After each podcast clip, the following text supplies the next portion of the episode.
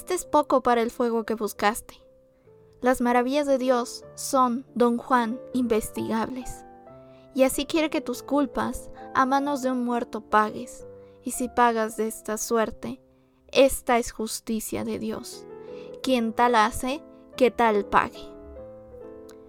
Fragmento de la obra El burlador de Sevilla de Tirso de Molina. Esto es Nom de Plum, el podcast. Yo soy Aedem y este es el episodio número 34, titulado El mito del Don Juan a través de dos obras de teatro españolas.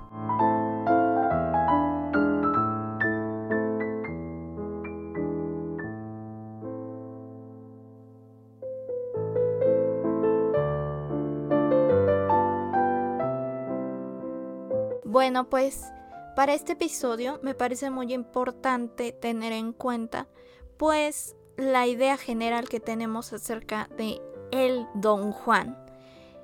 Porque ha sido un tema recurrente incluso en la vida pues coloquial. Creo que todos sabemos exactamente lo que es un Don Juan y pues lo que es muchísimo más interesante es que Don Juan venga de una tradición literaria y una tradición que incluso parece demasiado alejada de nosotros. Y pues, para esto también es importante decir la idea que tenemos acerca de un Don Juan. Actualmente se puede decir de esta manera que un Don Juan pues es un conquistador. En realidad podríamos decir que un Don Juan es una persona que tiene no solamente habilidad encantadora, sino que por sí solo, sin ni siquiera esforzarse, es encantador. Resulta atractivo para las otras personas. Sin embargo, el Don Juan, por lo menos el Don Juan original, aparece como un personaje no solamente vil, sino también bastante cruel, que poco a poco se reivindica.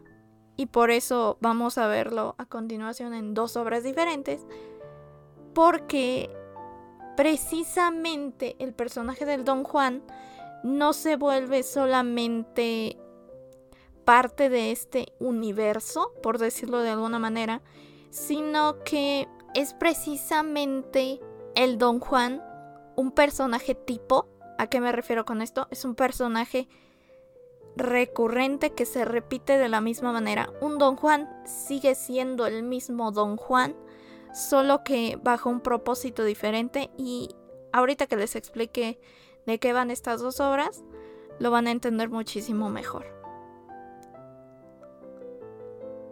Una de las obras ya les había referido anteriormente cuando les hablé acerca de Tisbea, que me parece un personaje sumamente maltratado en su historia. No es que se estudie mal, sino que recibe muy malos tratos, creo que es la que más sufre en esta historia. Y es víctima de un don Juan. Este don Juan es don Juan Tenorio, pero es proveniente de el burlador de Sevilla o el convidado de piedra, como también se le conoce a esta obra, que curiosamente proviene de una tradición oral. Había toda una canción acerca de un don Juan que después, aparentemente Tirso de Molina, porque esta obra se le atribuye, aunque en realidad Tirso de Molina tiene muchas obras que están en discusión. Pues esta se le atribuye a Tirso de Molina, así que por motivos de comodidad en la explicación yo voy a decir que es de Tirso de Molina. Lo que hace Tirso de Molina es que de la misma manera que les había platicado que hizo Lope de Vega con la canción del Caballero de Olmedo, pues Tirso de Molina trae esta misma tradición del Don Juan, simplemente para que se den una idea de lo antigua que es esta convención del Don Juan, pero que es completamente diferente a la idea que tenemos actualmente.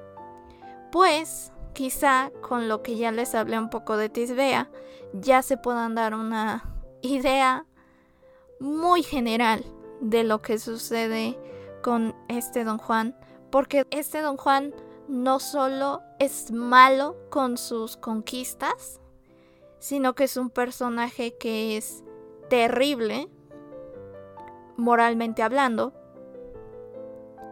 y es por eso que termina como termina. ¿Por qué? Primero que nada, y lo quiero decir de esta manera, no quiero minimizar lo que le hace a las damas, sin embargo quiero mostrar que este personaje es completamente despiadado en todo sentido, así que si no me enfoco tanto en eso es precisamente porque ya les hablé de este asunto con Tisbea. Como ya les había comentado con lo de con la historia que les conté de Tisbea, este don Juan Tenorio burla, si no mal recuerdo son cinco mujeres de clases diferentes a las que les promete matrimonio para después abandonarlas. También ya les había comentado que en el siglo de oro, que es precisamente donde se sitúa esta historia y en la que se escribe también,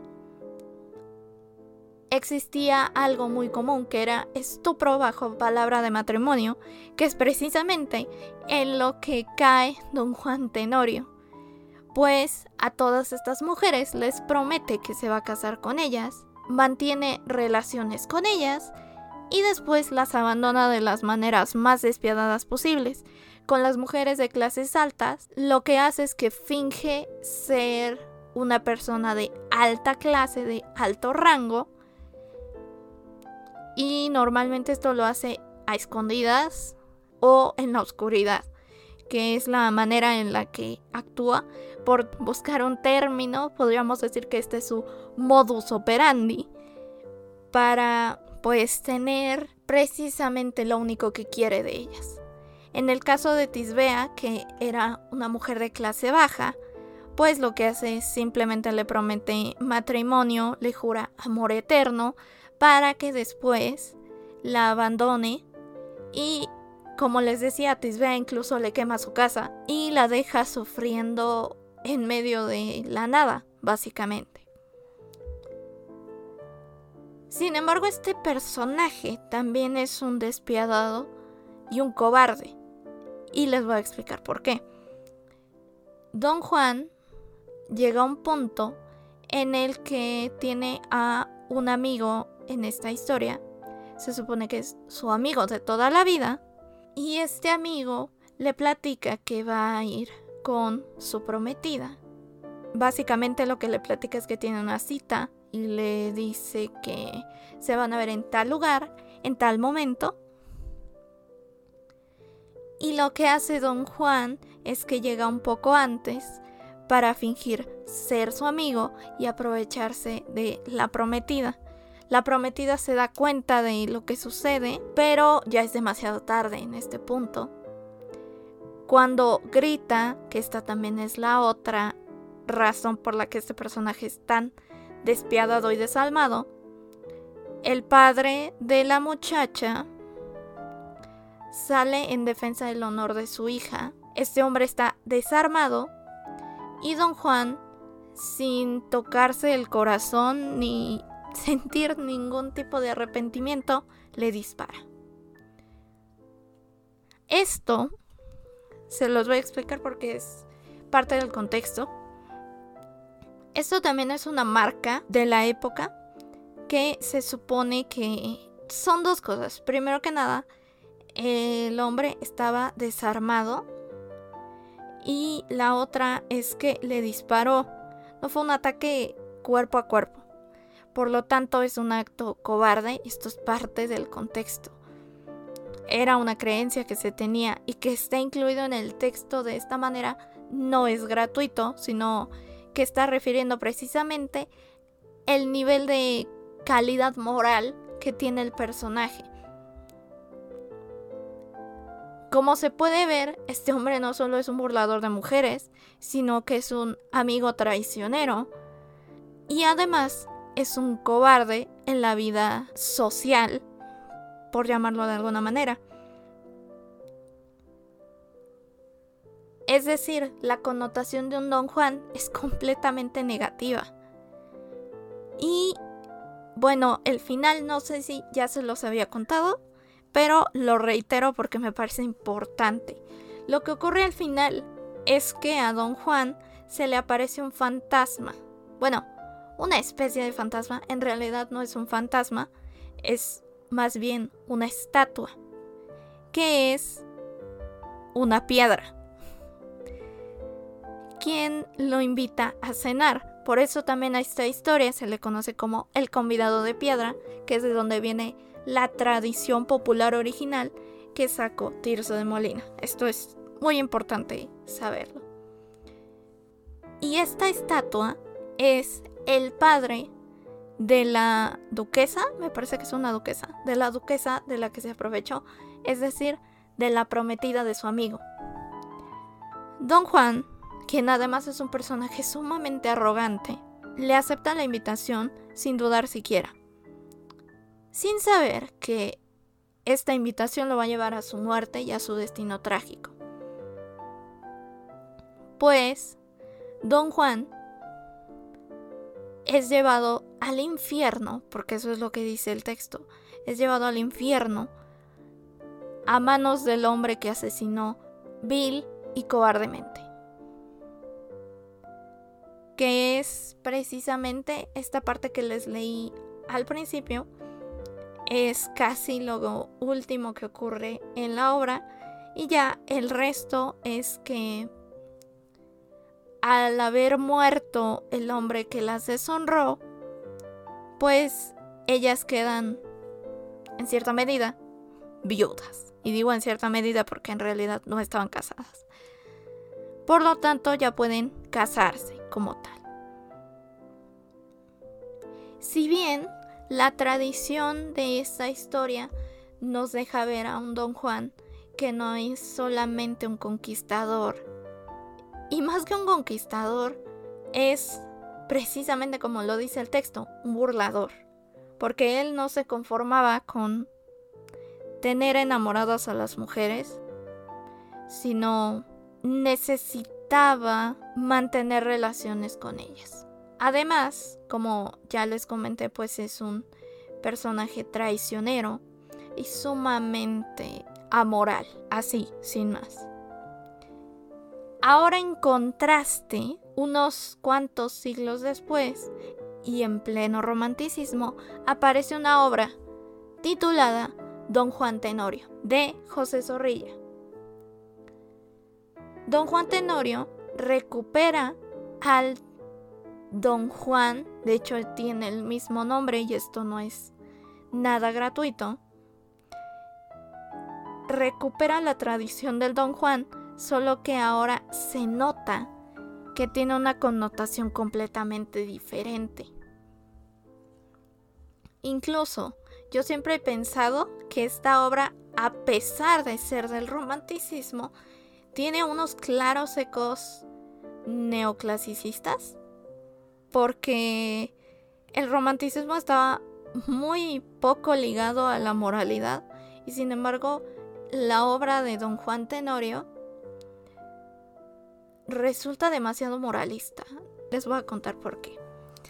Don Juan Tenorio hace una apuesta con su amigo sobre quién de los dos va a tener mayores aventuras.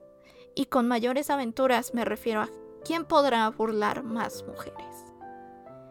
Comienzan con esta pauta en la que dicen quién podría tener más mujeres en un año. Y finalmente llegan a la resolución de que el verdadero ganador va a ser aquel que burle a una mujer que esté relacionada con la iglesia. Por lo que su amigo y él buscan a toda costa a Doña Inés. Doña Inés es una novicia, así que como tal todavía no es una monja, pero está en proceso de ello. Sin embargo, lo voy a contar como normalmente se toma la historia, aunque se ha discutido mucho si esto es realmente así.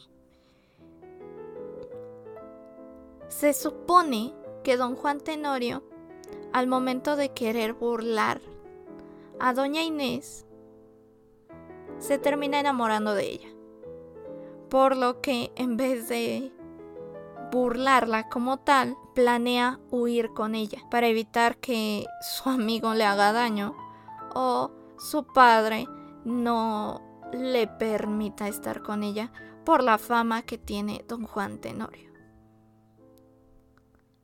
Hay mucha discusión acerca de si realmente don Juan Tenorio estaba enamorado de doña Inés y les voy a decir por qué.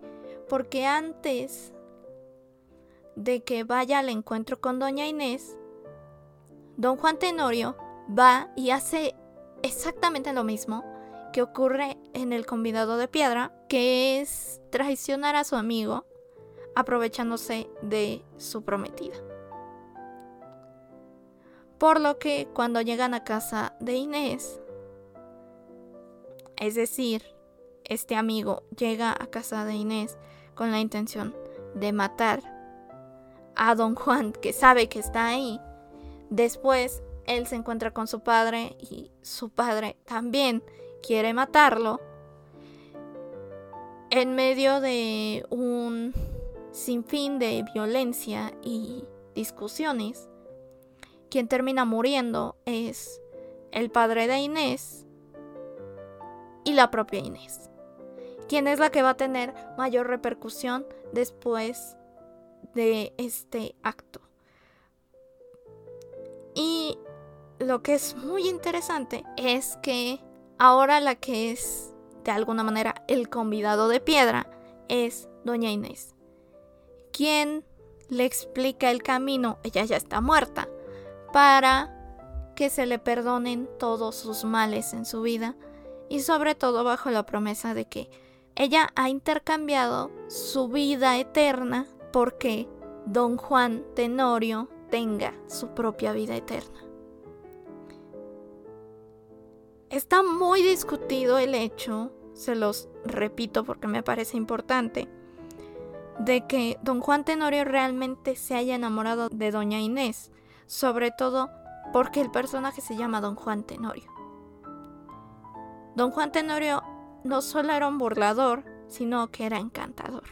Algo que yo no termino de descartar es el hecho de que don Juan Tenorio en esta historia que recupera José Zorrilla es que este Don Juan Tenorio, esta versión de Don Juan Tenorio, sea tan encantadora que incluso logre engañar al propio lector, lo cual me parece no solo increíble, sino espectacular en la construcción del personaje y en cómo nos hace creer efectivamente que Don Juan Tenorio está arrepentido de lo que ha hecho en su vida.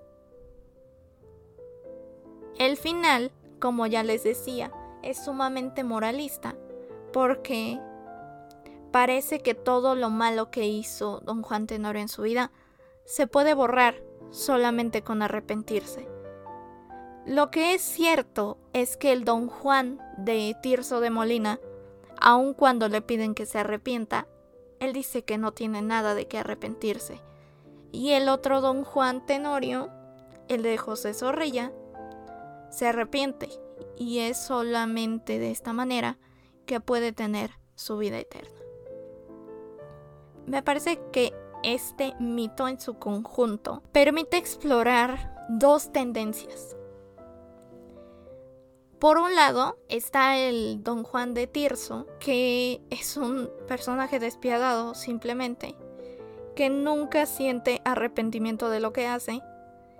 Del otro lado está don Juan Tenorio de José Zorrilla, que efectivamente parece un personaje muchísimo mejor moralmente Pero a mí me sigue pareciendo curioso que el personaje se llame exactamente igual y que sea mera coincidencia. O, si no es de esta manera, precisamente porque es romántico, me parece un poco raro que tenga una connotación moralista, puesto que esto era una tendencia neoclasicista en la que estaba en contra del romanticismo precisamente, parece muy extraño que siga esta tendencia. Y es precisamente lo que me hace creer que el don Juan Tenorio de Zorrilla quizás sea incluso más retorcido que el del convidado de piedra. Si bien este don Juan ha trascendido en el tiempo, la idea que tenemos acerca de él evidentemente ha cambiado.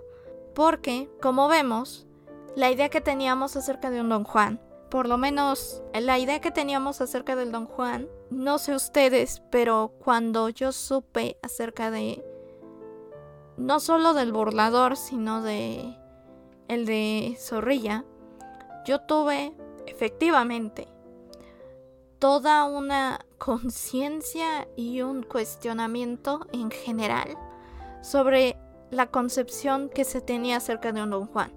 Y creo que decirle don Juan a alguien en el siglo XVI, XVII tal vez, XVIII todavía, habría sido un absoluto insulto a que te lo digan ahora en pleno siglo XXI. Y por lo mismo creo que es un tema que da para pensar muchísimo y del mismo modo a mí me gustaría saber qué piensan ustedes, si ya sabían sobre estas obras, si ya las habían leído, si tenían alguna otra idea acerca del mito del Don Juan, déjenmelo en los comentarios. Si están en YouTube, los leemos desde ahí. Si están en cualquier otro lado, los podemos leer por Facebook como Nom de Plum, por Twitter como arroba aedem-lit o también nos pueden escribir por el correo electrónico que es nomdeplum.lit.gmail.com Gracias por escucharnos una semana más.